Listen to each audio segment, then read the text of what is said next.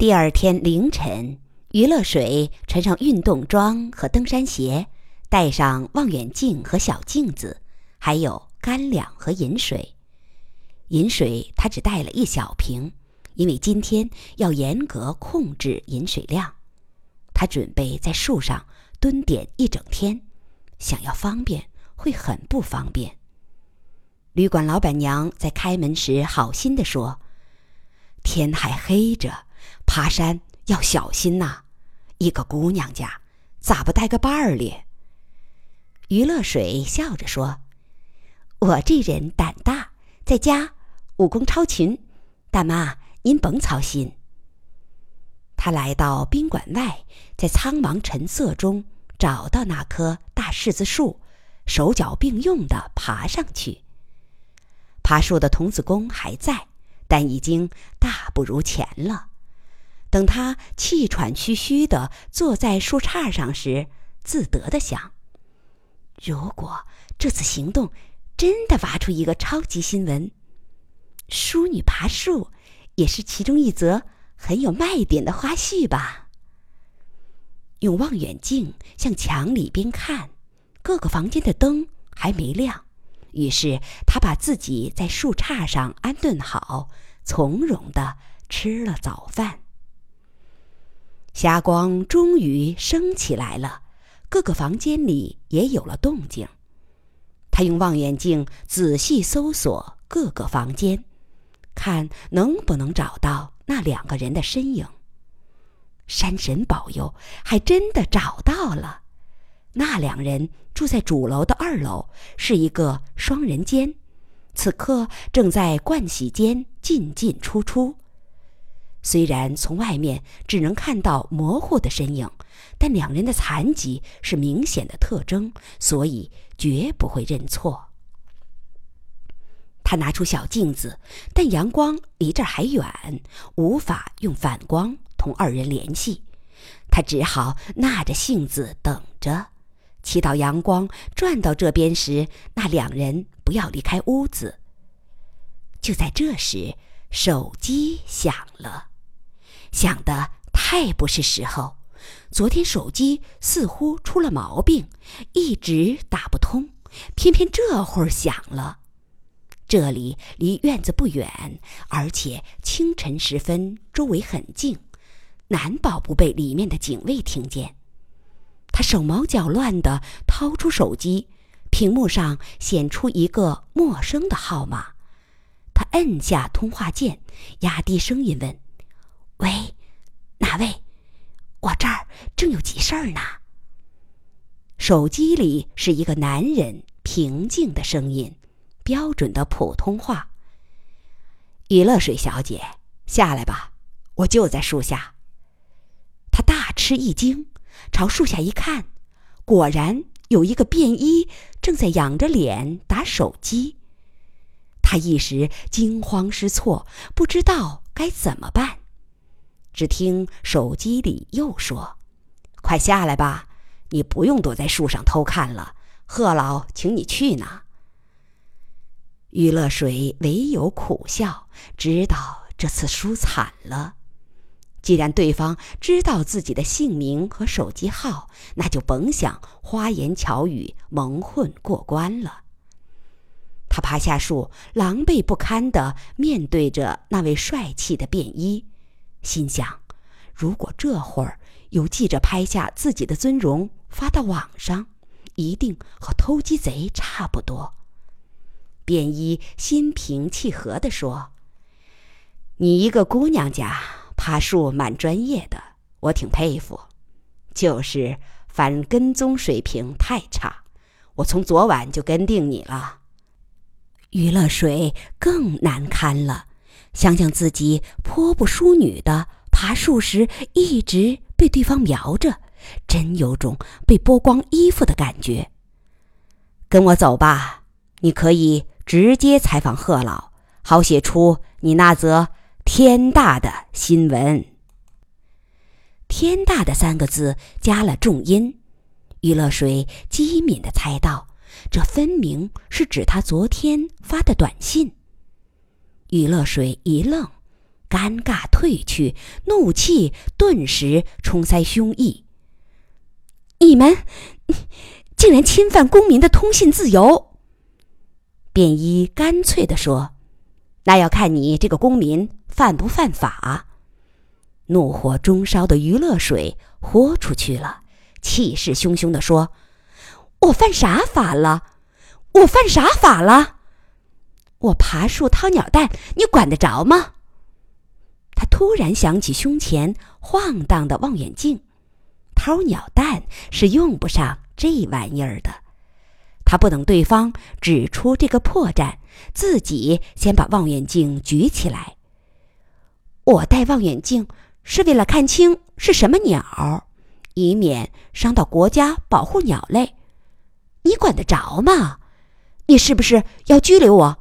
给我看拘留证。这一排乱炮倒把便衣给轰懵了，但对方也不是等闲之辈，马上笑着说：“我说要拘留你了吗？你当面造谣不脸红吗？我只说贺老请你去，帮你完成心愿，采访这个天大的新闻。”余乐水冷笑道：“真要谢谢你的盛情了。”不过你是霸王请客，不去不行，对不？哪里哪里。不过如果于小姐不去，请不要介意我跟在后边，你全当没发现我就行。然后我一直跟到拘留证送来。他微笑着。不过我想用不着的。以于小姐的脾性，绝不会因为贺老是个大人物。就不敢见他。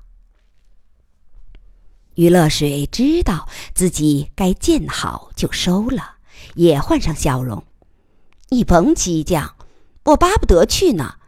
再说是你这样的帅哥请我，哪能服了你的面子？喂，帅哥，能不能留个姓名电话？啊，电话号码已经有了，那就留个姓名吧。等回北京，我请你喝咖啡。这是不是意味着一次艳遇？我太荣幸了。不过我的姓名就不用留了，请客也该男生主动啊。我有你的电话，有知道你的芳名，这就够了。便衣很和气的把他带到老界岭迎宾馆大门口，交给另一个便衣。第二个便衣沉默寡言，只简单说了一个字。请，就径直把他带到了二楼一个房间。这是一个总统套房，客厅很大。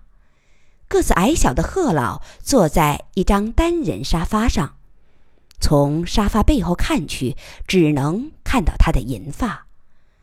对面的长沙发上坐着楚天乐和马伯伯。楚天乐看见他，高兴的叫。乐水姐姐，他想起身迎接，但试了两次都没站起来。马伯伯转身扶他起来，不快地对贺老说：“贺老，我理解你的谨慎，但是把这姑娘也圈进来，做的有点过了。”他平和地说：“贺老，咱们可别重犯非典的错误。”贺老没有起身，指着另一张单人沙发说：“于小姐，请坐。”回头又对马先生说：“不是我，是小楚把他卷进来的，也是他自己硬跳进来的。再说，这件事和非典有可比性吗？马先生，如果你们发现的……”大塌陷是真的，且不说实在的后果了，单从心理上讲，这也是人类从未经历过的灭顶之灾。作为政治家，即使不能挽救这架失事的飞机，至少要尽量稳定乘客的情绪，不致因恐慌造成偏载，使飞机提前坠落。稍顿，他温和地责备道：“马先生，这样重大的信息，你们该第一时间通知政府，而不是通知天文台。”马士奇听了这番话，喃然说：“贺老，你是对的，但我们想在上报政府前，先请天文台做出确定，那样更稳妥一些，免得我们谎报军情。我理解你们的用心，但你们的做法很可能提前泄密。”余乐水此时听得目瞪口呆。大塌陷，人类从未经历过的灭顶之灾。这些都是太恐怖的字眼儿。他脱口问：“你们在说什么？”马伯伯，什么大塌陷？贺老立即侧过头，锐利的看了他一眼。你不知道？我亲眼看见小楚给你比手势。你的短信上还说天大的新闻，当然，那时你的通信已经被屏蔽了。这当余乐水完全忘了侵犯公民通信自由这档子事儿，老老实实的说：“我可能猜错了。我想小楚做这样的手势，他用手虚握成球状，用力向中心合了几下。”是说政府正在使劲封锁某个大秘密，他这样的手势，他用手指指天，是说封锁的命令是最高层发出的。至于封锁的究竟是什么新闻，我完全没有概念。贺老久久盯着他，看得他有点狼狈，他的目光复杂。奇怪的是，其中似乎还含着深深的怜悯。原来如此啊，贺老叹道：“哎，是我草木皆兵了，不该把你也卷进来的。”眼前这个姑娘显然是个阳光女孩，应该在绯红色的霞光中展翅，而不应因沉重的灾难。而折翼。既然已经卷进来，那只好一块儿往前走了。姑娘，恐怕你得做好心理准备，要面对一会儿听到的消息。你恐怕太年轻了。余乐水不服气，侧过头看看楚天乐，他比我还小三岁呢。贺老摇摇头，没有接这句话，只是讳莫如深的挥一下手：“进去吧，今天是一个小型的务虚会，与会人员已经到齐了。哦，对了，姑娘，你是否要把望远镜摘下来？”余乐水知道他是好意。带着这玩意儿进会场，未免太招摇，便红着脸照办了。会议室在三楼，面积不大，椭圆桌前坐了十几个人，大多是气质清秀的知识分子模样。后排有十几个人，气势明显要轩昂一些，应该是政界、军界的各路诸侯。正面墙上挂着一块屏幕，投影仪打着几个字：“关于楚马发现的通报。”服务人员正在拉窗帘。余乐水在一瞥中看见了院外那棵大柿子树，不由得笑了，悄悄对天乐说：“喏，我就是藏在那棵树上搞侦查，被逮住的。”天乐也笑了，表情分明是赞赏。前排两个中年人看见楚马二人，忙迎过来握手。前头一位穿着西服，身材不高，圆脸庞，表情沉稳。他说：“马先生、楚先生，你们好，我是国家天文台的詹翔，这位是紫金山天文台的徐一凡。哎，咱们深交已久，但见面还是第一次。我俩也是刚刚知道你们二位身体有些不便，所以啊，非常敬佩，非常敬佩呀。他加大了握手的力度，然后回头向与会人员介绍：“这两位就是楚马发现的发现者，楚天乐先生和马士奇先生。”众人都向他俩微笑致意。他们刚刚阅读了会议组织者发的资料，大略知道了楚马发现是什么。于乐水心中又是一震。既然这两位是天文学家，就意味着那件事可能是一场天文灾变。天文史上冠以某某发现的情况好像不多，从这点看，这肯定是一个极为重大的发现。但结合贺老刚才的话，越是重大，越是不祥。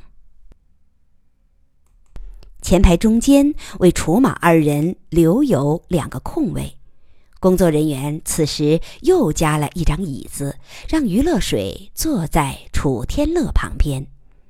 贺老开始讲话，非常简明扼要，请与会人员关闭手机，詹翔、徐一凡除外，他俩得保持同世界各天文台的联系。与会人员立即都关了手机。今天在这家山间宾馆开会，一是为了保密，二是为了向楚马二人表示敬意。二位行动不便，所以会场尽量离他们的家近一些。他们就住在附近的玉皇顶。现在开会。正在这时，响起一阵手机铃声。詹翔迅速掏出手机，向大家做一个抱歉的手势。贺老停下来等着他。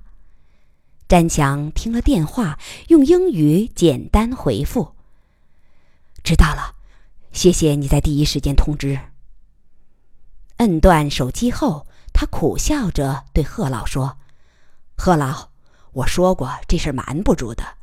那个现象不难观测，只要有人想到把望远镜和摄谱仪对准那儿，再来点简单的计算就行。刚才是澳大利亚悉尼天文台通报，该国一个中学天文小组已经重复了楚马发现。按照国际惯例，他得改名为楚马格林发现了。啊，格林是那个做出发现的学生。不过。他回过头向大家解释：“好在此前贺老出过一个好主意，我们按照贺老的指示，在向世界所有天文台发出询问通报的同时，也与对方做了约定：所有知情者都要严格保密，直到各家天文台全部做出验证后，同时发布。这是一个策略，把各天文台捆到一块儿了。”否则，保不定某家天文台早就公布了这一消息。但当时还另有一条约定，保密时间至多不能超过一个月。他算了一下，从今天算就是二十一天后，到那时我们就不得不……他苦笑着，对世人当一只报货的乌鸦了。贺老平静地说：“知道了，现在开会。”工作人员为新来的三人补发了文件，楚马二人没有看，余乐水则埋下头，一目十行的看下去，他的心随之越沉越深。